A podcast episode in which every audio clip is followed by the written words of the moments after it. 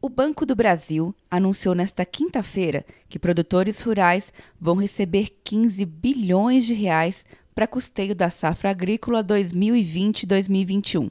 O valor é 47% maior que o contratado na safra anterior de 10 bilhões.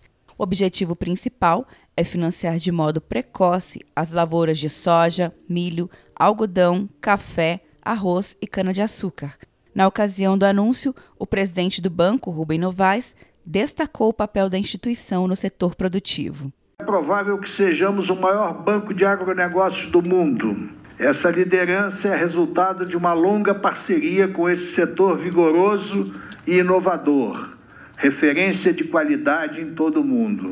Para a ministra da Agricultura, Tereza Cristina, o crédito auxilia no planejamento do produtor rural. Essa é uma ferramenta importantíssima para o produtor porque ele se programa melhor, compra melhor, ele fica pronto, atento ao mercado para fazer as suas compras antecipadas para a próxima safra. O crédito de pré-custeio permite ao produtor fazer compras antecipadas de insumos como sementes, fertilizantes e defensivos, possibilitando a negociação de preços mais baixos junto a fornecedores, por meio do Programa Nacional de Apoio aos Médios Produtores Rurais, com juros de 6% ao ano. O prazo para pagamento varia de 12 a 14 meses, a depender do tipo de lavoura. O teto para empréstimos é de um milhão e meio de reais.